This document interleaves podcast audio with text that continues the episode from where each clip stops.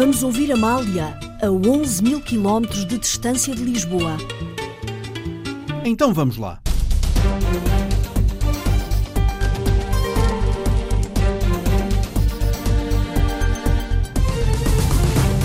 Descemos ao fundo do caldeirão para conversar com Odete, a Adélia e o Manuel. Contamos as estrelas com pais e amigos de deficientes profundos. Olhamos para o céu na Madeira à procura do peixe de águas profundas. E relaxamos profundamente ao som do fado na Argentina.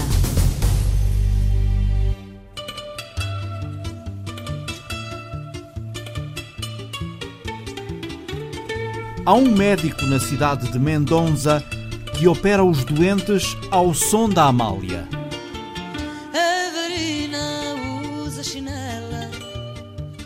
Tem movimentos de gata na canastra. O jornalista Mário Rui conversou ao telefone com o oftalmologista argentino Fernando Guinhazo. A caravela no coração a fragata. Eu conheci a Amália no ano 1992. Não era a primeira vez que estava em Lisboa e perguntei a um motorista de táxi: Olha, olha onde é que vive? Mora a Amália? Cá, na, na rua São Bento, e cá perto.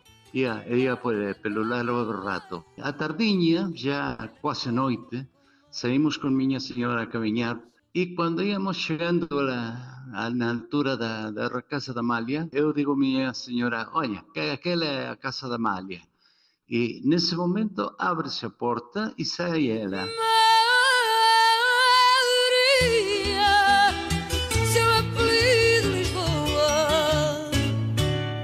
Lá eu, que vinha ouvindo a Amália de muitos anos, da, da minha mocidade, me, me aproximei dela e eu me apresentei, senhora, muito prazer, eu venho da Argentina e vai ser para mim um prazer lhe, lhe conhecer. Ela ia nessa altura, a, ao lado da, da, casa dela, estava a fazer a inauguração de uma loja de antiguidades. E ela me disse: Olha, sube para, para minha casa e eu volto em um bocadinho de tempo. Eu volto aí, de facto, que aos 30, 40 minutos ela voltou. E lá começamos a falar e fizemos uma amizade muito grande com ela. Foi muito engraçado porque ela me disse: Gosta do fado? Sim, eu gosto do fado. E canta fado? Não, eu não. Eu canto só eh, baixo lá, o chuveiro.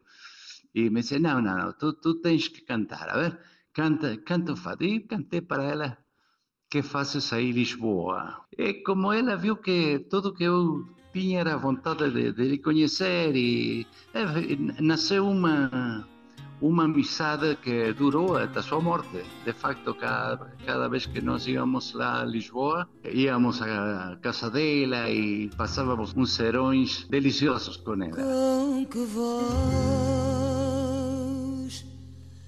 chorarei meu triste fado que em tão dura paixão me sepultou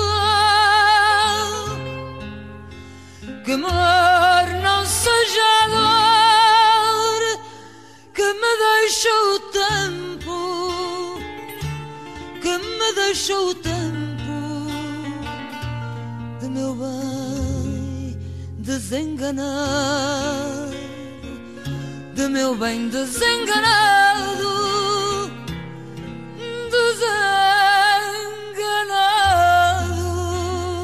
Até que eh, chega a uma determinada altura em que regressa eh, à Argentina e, durante eh, a sua profissão, queria aplicar voz de Amália nos seus pacientes. Foi assim, quando eu fazia cirurgia, eu sou oftalmologista, e quando eu fazia cirurgia sempre punha alguma música, mas não encontrava a música ideal para que o paciente se, se relaxasse.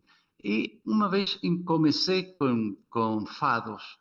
Então, eh, a gente começou a, a ficar mais tranquila do, durante a cirurgia e eu perguntava, a ver, de onde é essa música? e alguns diziam é música árabe, é música qualquer coisa, é qualquer coisa italiana, não sei. Então eu aproveitava para para lhe explicar o que era fado e quem era a senhora que estava a cantar. A questão é que depois os mesmos pacientes me pediam depois da cirurgia os dias se não podia arranjar para eles um, um CD de lembrança daquela senhora que cantava durante a sua cirurgia. E assim foi, essa, essa é a história. Ainda hoje faz essas cirurgias oferecendo aos seus doentes, oferecendo aos seus pacientes os fados de Amália? Em, em, em algumas sim, em outros não, porque agora eh, temos que usar uns aparelhos, uns aparelhos que temos que estar com o ouvido atento ao funcionamento do equipo, porque quando a equipa se, se fica entupida, faz um, um, som diferente, então é preciso estar com o ouvido alerta. Mas naquelas que, que não se usam esses equipos, sim, eu, eu faço cirurgia com fado. Com fado de Amália, claro. Com Amália, óbvio.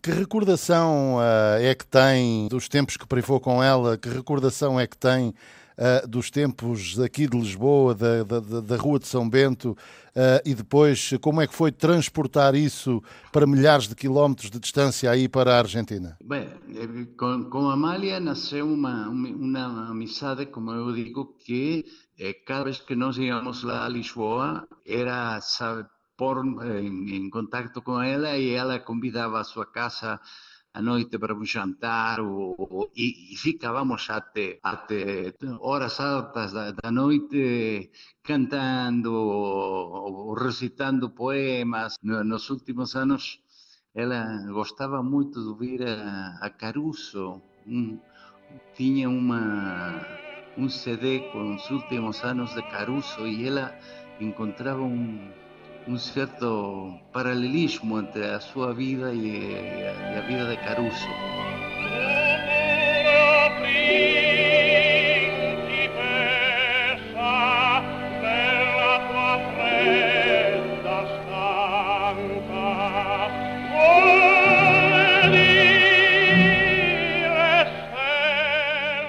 Assim, então, gostava muito de ouvir, de ouvir a Caruso Enrico Caruso e ela eh, ficava absorta ouvindo eh, isso.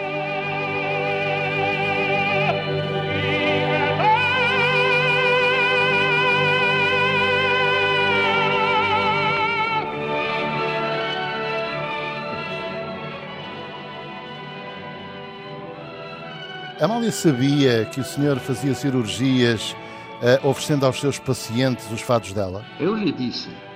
E qual foi a reação dela, a primeira reação? Pois era engraçado que para ela que, que com, com fados eh, alguém a 11 mil quilómetros de, de Lisboa estivesse a pôr fados e operar com fados e demais. Quais eram os fados de Amália que oferecia aos seus pacientes eh, durante a operação? Eu fazia um, eh, segundo fosse a pessoa, eu fazia um mix, mas em geral, eh, do disco de eh, Com Que Voz, eh, do disco do Busto, alguma, alguma cançãozinha folclórica. Eu fazia o mix segundo fosse o, o paciente. Adeus casa do meu pai, adeus largo do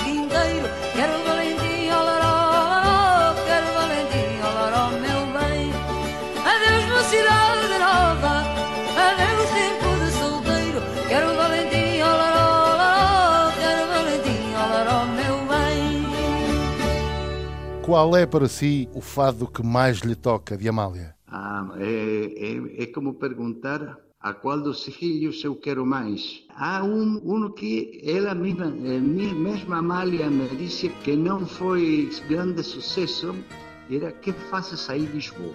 Esse é um fado que a mim me, me faz tremer. E Que fazes aí Lisboa, para mim, tem uma, uma coisa especial. Fazes em Lisboa,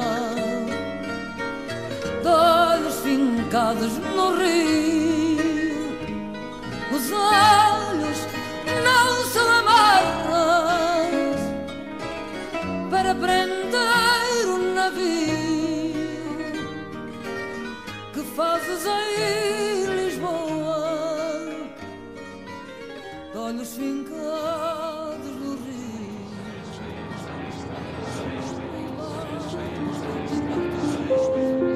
Acha que os portugueses são um povo profundo ou superficial? Profundo. Profundo. Profundo em que sentido? São muito sentimentalistas. Temos a diversidade completa. Hum, superficial. Pensamos muito nas coisas, mas na realidade nós não agimos. Somos um povo aventureiro, já há muitos séculos.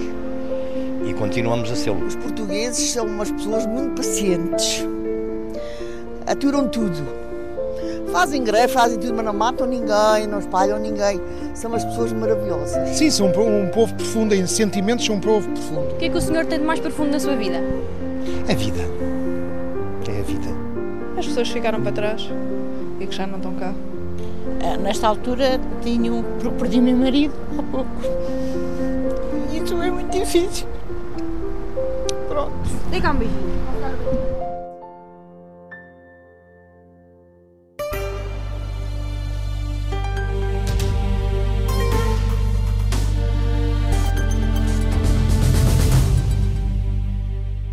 O que é profundidade? É o que não é superficial. E nós, com estes filhos, para mim, a, a mim pessoalmente, deu mais profundidade a mim própria. Esta é a Lina, a mãe da Susana. Uma das pessoas que a Rita Colasso conheceu em Sintra, na Associação de Pais e Amigos de Deficientes Profundos.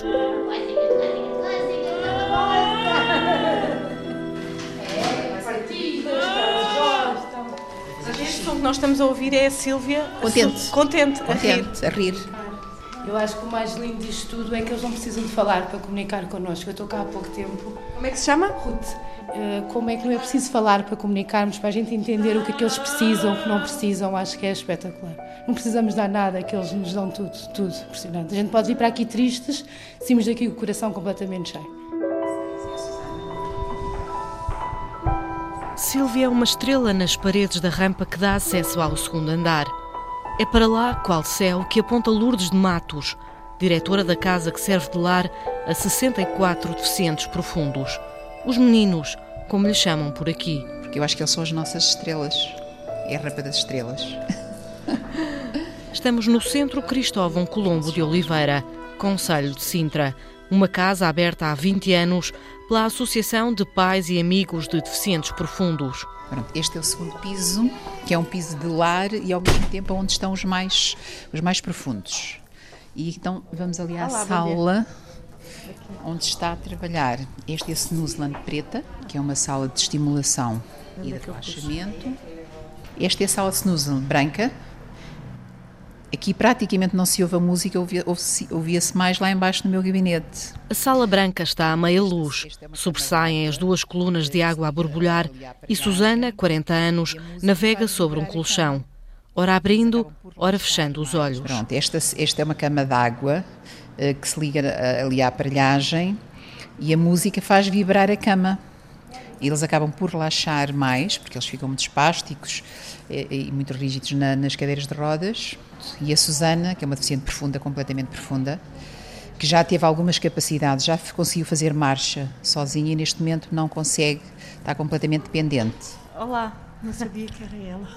É era a Susaninha que estava aqui. A mãe, Lina, espreita pela porta. A gravidez da Susana foi normalíssima. O parto foi normalíssimo. A doença da Susana é epilepsia grave e com a epilepsia veio um síndrome que, que a deixou realmente com esta deficiência profunda. Nunca andou, nunca falou, sempre foi dependente. Nós passamos uh, muito tempo um, a tentar estimular tudo o que era possível. A nossa vida mudou completamente mas eu acho que tive a sorte de aceitar sem revolta. Que é a profundidade? É o que não é superficial. E nós, com estes filhos, para mim, a mim pessoalmente, deu mais profundidade a mim própria. Eu já não posso levar a casa. Não tenho meios já para tratar dela como aqui temos. Mas como vimos cá, fazemos tudo o que é possível. Por ordem de ideias, nós vamos à frente. E eu sei que ela vai ficar bem. Há sempre muito a fazer por aqui. Trabalham 60 funcionários para 64 utentes. Isto foi criado por um grupo de pais que pensou quando eu já não puder, quando eu já não existir, onde é que vai ficar o meu filho? E a instituição foi criada hum, a pensar no após. Antigamente, há cerca de 15 anos atrás, ou 20 anos atrás, as pessoas que trabalhavam aqui tinham uma média de vida, mais ou menos, de trabalho aqui, de 5 anos. Ao fim de 5 anos iam-se embora. Não aguentavam? Não aguentavam, quer fisicamente, quer psicologicamente. A maior parte dos funcionários que nós temos aqui hoje já têm mais de 17 anos de casa, que é muito bom. Eu estou cá há 26 e a maior parte deles tem 20, tem 17, 20 anos, 17, 20 anos.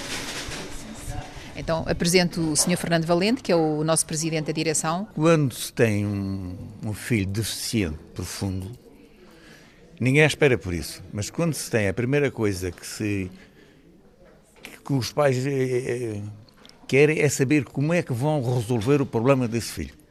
Quando um dia já não puderem. Não é só nessa altura. Nessa altura não se pensa, porque quando a gente tem os filhos deficientes, ainda somos muito novos. Aconteceu consigo com que idade? Eu tinha 27 anos. 27 anos. Foi o primeiro filho? O primeiro filho. E então nós não sabemos o que é que vamos fazê-lo, daqueles filhos, muito concretamente. A gente vê os outros vão para a escola, vão para aqui, e a gente fica ali preso com aquele filho.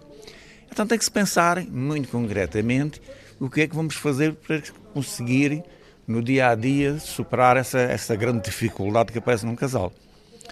Com base nisso, foi o que aconteceu comigo na altura. Começámos a ver onde é que havíamos de arranjar um sítio que fosse independente para a gente ter os nossos filhos.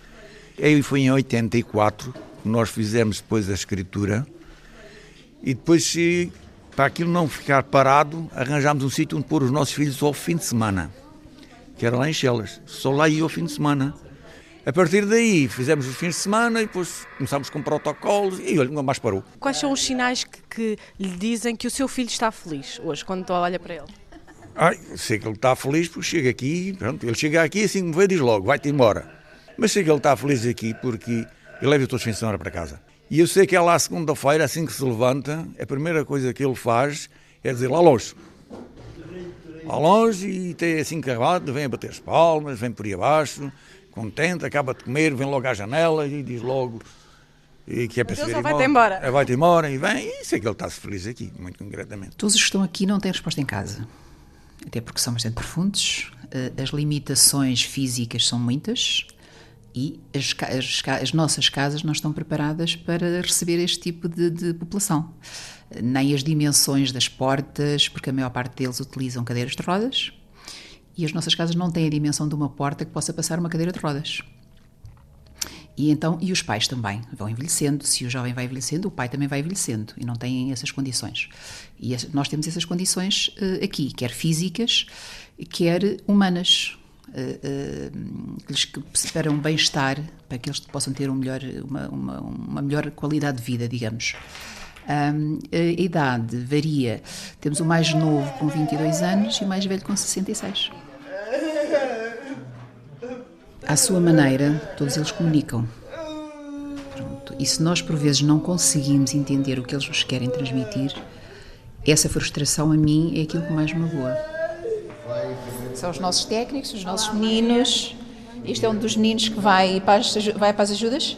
O técnico Felipe já tirou o Ricardo da cadeira de verticalização, uma marquesa à qual são atados os pés e os braços para dar ao corpo outro olhar. Agora é o Fernando que olha o mundo de pé e sorri. Pronto, o trabalho que nós fazemos aqui no ginásio é de reabilitação barra manutenção motora. Portanto, neste momento estávamos a fazer trabalho de carga, que é para fortalecer a massa muscular e favorecer o trânsito intestinal, entre outras uh, valências que este trabalho tem. Todos os dias uh, eles são colocados aqui Sim. em pé. Sim. Nós temos lá, uma vida dita normal e não, não, nem sequer pensamos que só o estar em pé é, é, muito importante para o corpo e eles passam a vida sentados. Não é fácil tratar de um lar residência com tantas condições para quem precisa de ajuda para tudo. A lista de espera é grande e o orçamento anual soma-se em 1 milhão e 400 mil euros. Temos protocolos com a Segurança Social, que nunca falhou, eh, mas esses protocolos com a Segurança Social praticamente não chega para pagar os vencimentos que nós pagamos às pessoas. Então, como é que fazem? Depois temos a comparticipação das famílias, uma parte da comparticipação através do rendimento per capita, que é calculado através da assistência social, eh, vê os rendimentos com as famílias. Hum, depois temos as cotas e temos os amigos. Quem, quem tiver a facilidade de nos dar fraldas ou, ou quiser ou tiver essa possibilidade de, de, de, de, doar fraldas, porque nós temos um orçamento de fraldas por ano de cerca de 16 mil euros, porque as fraldas é a instituição que dá, não é o jovem. Um, por isso, quem estiver a ouvir, se tiver fraldas ML, que é o que se gasta mais aqui na instituição, de braços abertos, número da instituição 21 4338440. Então, e a morada já agora? A morada, Avenida Fernão Mendes Pinto, Quinta Casal dos Anjos ou Rua das Lopas, a Gualva Cacém. Estamos disponíveis e agradecemos imenso. E os meninos, os nossos meninos, principalmente, eles agradecem. Olá, bom dia.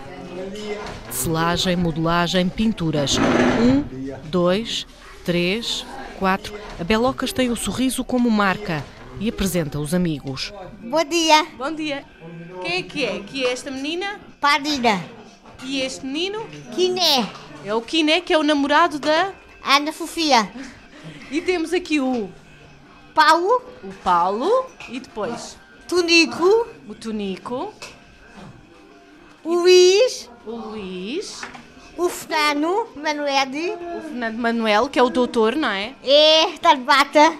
Então e mais? Temos ali o... Francisco. O Francisco. E o... O Luís Foveda. E aqui? Belocas. Belocas. Oh, Anabela, só que aqui está com Belocas. Luís tem os braços fortes do remo, feito sem água e sem canoa. O desporto adaptado a estes campeões. Tem que comer muito para ter força. E há quanto tempo é que faz remo? Já há muito tempo? Muitos anos. Mas o nosso Luís e o nosso Fernando Manuel normalmente ganham sempre medalhas, porque ficam sempre em primeiro, segundo lugar, porque eles são bons atletas. Porque nós temos aqui dois ergómetros também na instituição, para eles fazerem remo, eh, para irem praticando, e depois uma vez por mês vão à Associação Naval de Lisboa para hum, irem participando, e depois fazemos o remo a nível nacional uma vez por ano, que somos nós os organizadores. E a voz do Francisco está na ponta dos dedos. Francisco fala através de um sistema alternativo de comunicação, o Bliss, um mapa com símbolos. Ele tem um nível cognitivo ótimo. Ele escreve no computador, ele escreve cartas, lê, mas tudo através, e para comunicar connosco, através desse sistema. Portanto, sempre que o Francisco quer dizer alguma coisa, aponta para um, uma palavra. Símbolo, tem o, existe o símbolo e a palavra escrita. Ele, através daqui, constrói frases. Ele agora está a apontar manhã. Manhã. Bom. Boa manhã. Boa manhã. Boa manhã. Quer dizer, uma boa manhã. Foi uma boa manhã. Igualmente, Francisco.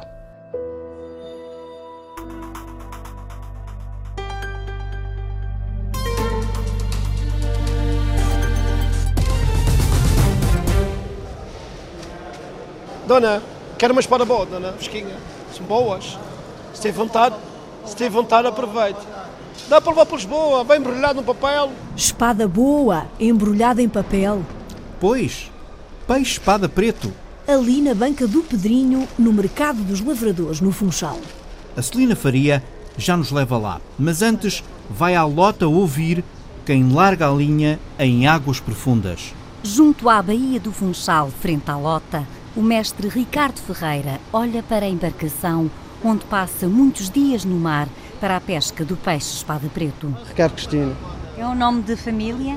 Sim, nome de família do armador. Os pescadores chegam a passar por vezes mais de duas semanas no mar da ilha, numa arte de pesca artesanal. O trabalho começa ainda antes da partida. Preparamos a isca, o gelo, os elementos e assim vamos para a faina. O isca é feito de quê? É o, O isca quê? é feito de. A gente chama-se pota, mas não, aquilo é lula. A faina, à volta da Ilha da Madeira, é um trabalho árduo e prolongado. Normalmente a gente começa a trabalhar pela noite dentro.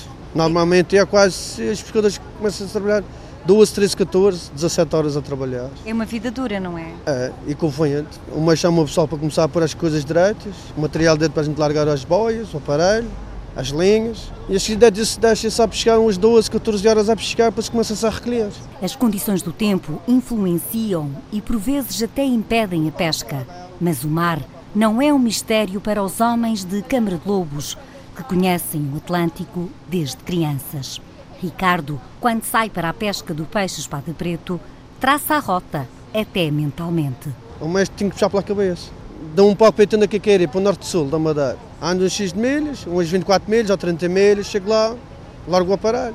Mas pode errar, não, no cálculo? Sim, no que sem errar, não tendo peixe ali, já tenho que procurar outro rumo. Os ensinamentos da arte de pesca passaram de pais para filhos. Avelino Gonçalves, mestre e proprietário da embarcação Imaculada, aprendeu a pescar a olhar também para o céu. Pela lua, a lua, me dá-se uns, alguns palpites, faço buscar um, mais ou menos a altura que, que tivemos o ano passado, das que um papelinho. Avelino trabalha na pesca com outros nove homens de Câmara de Lobos. Nos dias de mar, as tarefas na embarcação são divididas. Uns cozinhas, outros trabalham com os aparelhos, outros peixes. Chega à noite começa a dormir, há um vigia.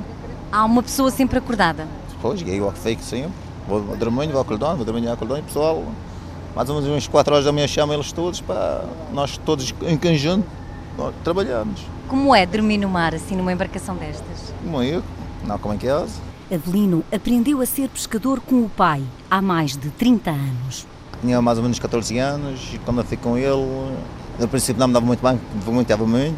Havendo um cheio, tive muito a pena do meu pai, que aquele, de queime, de queime, e só desse meu pai, com aquele trelo do trabalho. E fui eu que. E sempre pescou peixe espada preto ou outros? Sempre espada preta. Os pescadores do peixe espada preto são quase todos de Câmara de Lobos. A arte de pesca é a mais antiga conhecida na Madeira e teve início no século XVIII. Elizabeth Gouveia, responsável pelos serviços da Lota, descreve a evolução na forma de pescar. Antigamente eles deitavam uma linha de alto a baixo com anzóis laterais e que neste momento já passaram para uma linha uh, que se chama um palangre derivante. É uma linha na horizontal que está sustentado por duas uh, linhas madres e tem vários anzóis a sair dessa linha. Os pescadores chegam com os barcos à lota, quase sempre pela noite dentro, para que bem cedo o peixe espada preto seja vendido. Guarnição, volta aos serviços. Todo o pessoal limpa e arruma as respectivas secções. Sabe, menina, sorrir para o cliente é tudo. Um dos locais onde o peixe é vendido desde cedo é a conhecida e histórica Praça do Peixe, no mercado dos lavradores. Dona, quero uma espada boa, dona, fresquinha. São boas. Se tem vontade, se tem vontade, aproveite. Dá para levar para Lisboa, vem embrulhado no papel, sacos nos diários. Não há problema, vem na mala. Olha, você me dá o seu endereço, eu vou lá pô-las.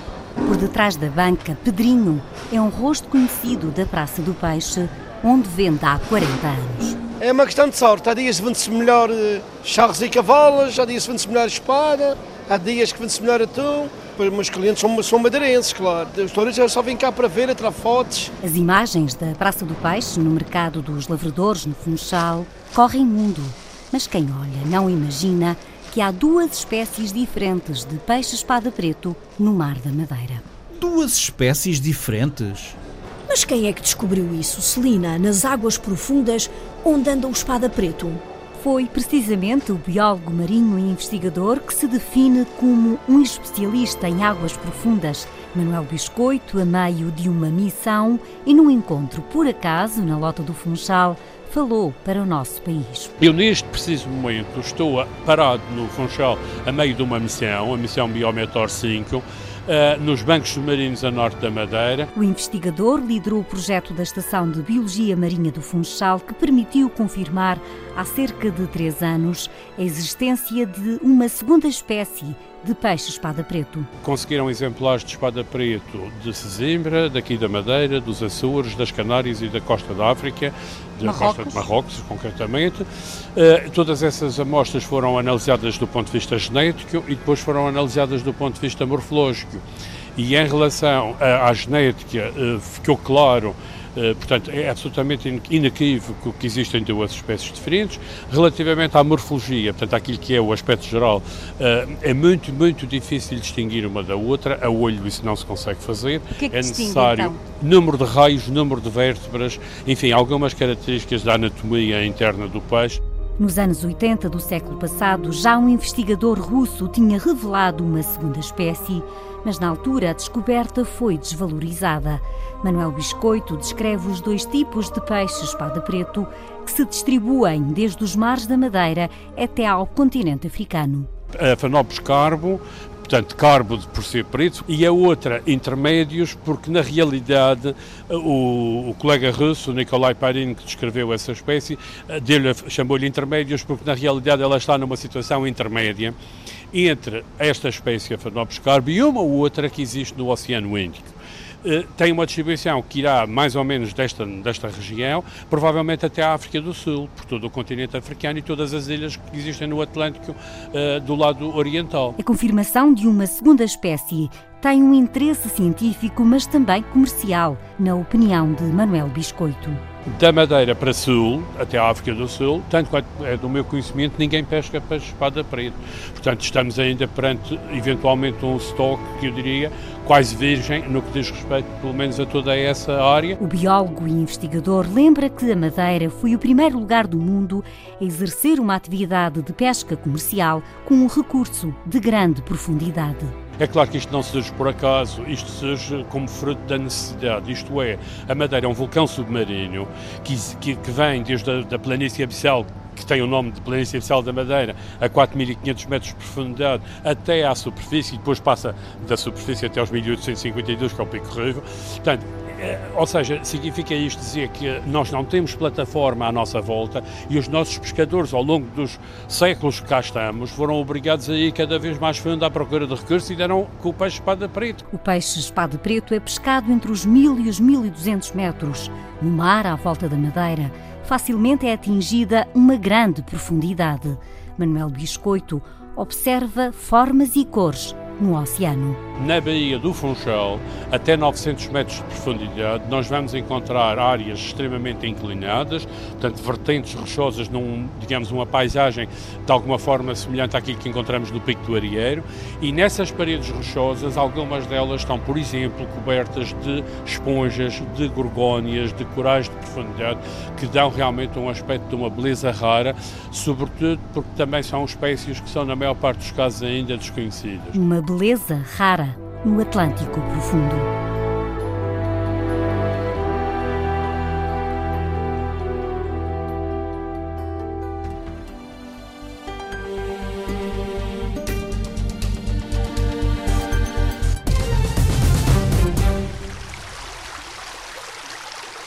Como é que está a Ribeira, Mário Antunes? Vai cheia a Ribeira da Fornalha. Daqui por uns meses não se sabe. É provável que leve pouca água e já não corra. Por agora, parece música, a cortar um quase absoluto silêncio que reina nas profundezas do caldeirão. E o que se anda para aí chegar, Mário, ao fundo da serra? Chegar à fornalha obriga a deixar o conforto do alcatrão para trás. São pelo menos 4 km em terra, com pedras e alguns buracos. Lá ao fundo, no meio dos tevas, sobreiros e pequenos prados verdes, erguem-se seis ou sete casas, brancas e amareladas. Ali moram três habitantes permanentes. Ao fim de semana vem mais gente povoar este pequeno monte que, em linha reta, fica a pouco mais de 3 km de cavalos. É o ponto mais alto da Serra do Caldeirão. Mas ali estamos mesmo, mesmo no fundo do vale. Está dado o alerta da chegada de visitas à primeira casa do monte, a de Adélia, casada com Manuel. Um pouco mais abaixo fica a de Odete, irmã de Adélia. Os três são toda a população da fornalha. Com licença. Posso? Pode entrar vivo feliz aqui, só tenho pena de me sentir tão só como a gente se sente. Que só tem a gente estar assim sozinho, no outro tempo estava tanta gente. Era um margredo se viver aqui e vivíamos mal e agora vivemos bem. Porque a gente no outro tempo não tinha luz, não tínhamos, uh, não tínhamos nada. E então a gente era uma escuridão com que a gente vivia, mas agora não. Agora, quase toda a gente tem transporte, toda, temos luz e a coisa aqui é, é um sossego. Eu saio, quando, quando saio, venho de de por dentro do meu buraco. Aqui é que me sinto bem. Adélia tem 82 anos, é a mais franzina, mas também a mais faladora do grupo. Adélia Gonçalves Fernandes. Adélia Fernandes. Manuel de Sousa Costa. Manuel Costa. E... eu sou Maria Odete Fernandes Costa. O meu, o meu marido era, era primeiro mãe do meu cunhado. E era primeiro irmão teu. E era primeiro mãe meu, exatamente. Houve casais aí, dois casais aqui no mundo tiveram 21 filhos. 21, dois casais. Veja lá você. Não havia televisão? Pois não havia televisão, não sabíamos se havia da manhã e agora, agora já sabe. Tudo se criava. Tudo se criava com, com miséria. E aí havia muita miséria nessa altura. Mas tudo se criou tudo mais, com mais saúde, quer dizer lá. Tudo malta que tem morrido e quase tudo de 80 e tal anos. Queria aqui, queria aqui três filhos e ele tinha sido embora para a França.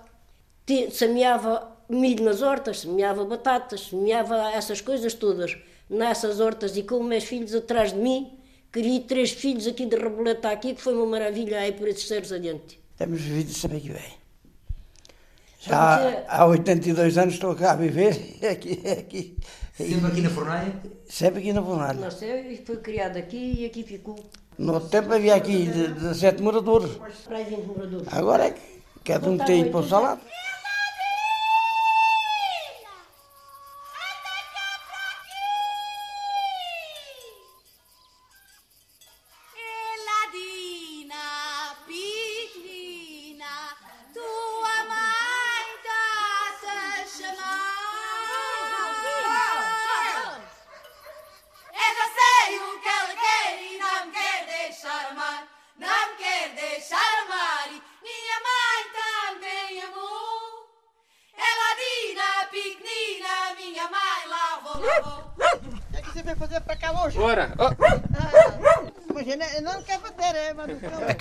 Fornalha só se interrompe quando chega um ou outro estranho. O padeiro, o peixeiro, a carrinha que é mini mercado. Mas neste caso, não é nenhum deles. Então vá, tio Odete, fecha aí a portinha. Então vá. Afinal, é um conhecido dos três habitantes da fornalha. Márcio Rodrigues, jovem com origens não muito longe dali. Pôs aquele monte perdido no fundo de um vale, nas bocas do mundo. Foi no verão passado, quando ele e alguns amigos se lembraram de levar um baile, à maneira antiga, até à fornalha. A ideia surgiu de- com o objetivo de, de- de reavivar um pouco a memória das pessoas eh, com os bailes que se faziam nesta zona das profundezas da Serra do Caldeirão. Ou seja, estamos a falar do Monte da Fornalha, como também poderíamos falar do Monte dos Barrigões ou da Cernadinha, e que em tempos havia o que hoje eventualmente se chamará matinés, havia bailaricos à tarde, à noite, em que era uma forma de animar as pessoas. E o que é certo é que uma coisa que foi pensada pequena eh, para experimentar e para ver o que é que. e para animar ao fim e ao cabo os habitantes locais e as pessoas Para quantas daqui. pessoas? A ideia foi para 20 ou 30 pessoas, meia dúzia de frangos, um, um acordeonista. Quantos é que apareceram? Devem ter passado por, por a fornalha nesse, nessa eh, tarde-noite, perto de 600 pessoas, uma coisa que para nós. Acabaram-se os frangos. Acabaram-se os frangos, ia-se acabando a Imperial, mas o que é certo é que superou largamente a expectativa, porque era, era com imenso orgulho olhar para, para as profundezas da serra, para a fornalha que fica neste val, nestes vales da Serra do Caldeirão, e era carros e era pessoas espalhadas por, por este monte, e, e pronto, e vai-se voltar a realizar no dia 8 de julho eh, esta festa da fornalha. Gostávamos muito para que fizessem a festa. Não se assustaram quando viram tanta gente? Nada. Foi A gente dia, foi só- dia, noite. E aqui foi um pouco de conforto que aqui houve na coisa. E vamos lá ver se este ano virá outra vez. E gosto disto aqui. gente apanhasse a estrada feita e o correio, eu já era a mulher mais feliz do mundo. Quer mandar uma mensagem ao Presidente da Câmara aqui através da rádio? Senhor Presidente da Câmara de Lolei, ah, se fizesse aqui, amanhasse a nossa estradinha, pusesse aqui uma, uns coisas para o lixo e aqui uma caixa de correio, a gente da fornalha era tudo mais feliz que havia no mundo.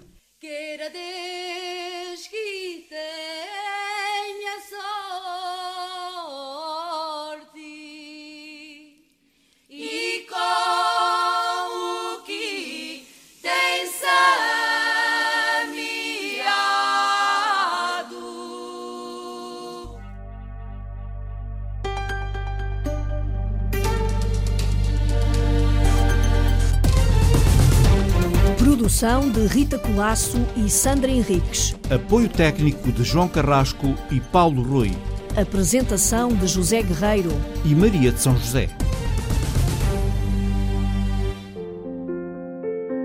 Tenho um carácter profundo. O que é que o senhor tem de mais profundo na sua vida? O amor aos meus. Relatórios para fazer semanais. Quando eu digo a palavra profundo, o que é que lhe vem à cabeça? Em primeiro lugar, vem-me depressão. Passado, família, histórias com a minha mãe. Muitas coisas. Profundo quer dizer que é uma pessoa que não tem comunicação, não é? Será isso, talvez? Eu acho que temos sentimento. Tenho que ir embora, desculpe, que eu estou com pressa. Agora, silêncio.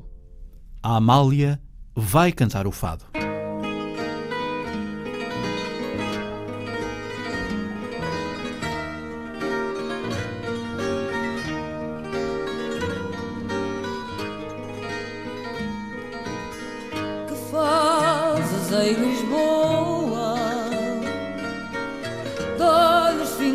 Fincados no rio